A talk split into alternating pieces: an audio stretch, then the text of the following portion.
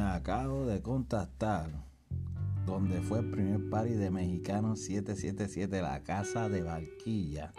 en el podcast Corillo Yaucoa. Vamos a estar hablando del verdadero génesis, no se dejen engañar, verdadero génesis de Mexicano 77, donde DJ era DJ Adam, estaban cantando los hits de Santa María, Ser Testigo y muchas canciones freestyle que tenía mexicano para aquel tiempo que no salían en CD, que lo que había era una pista y Pucho cantaba por ahí para abajo.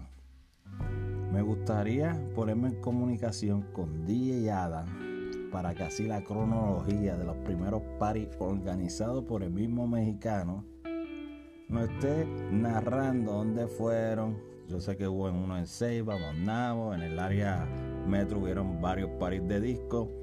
para el comienzo del podcast Corilla Ucoa, los jueves a las 9 y media.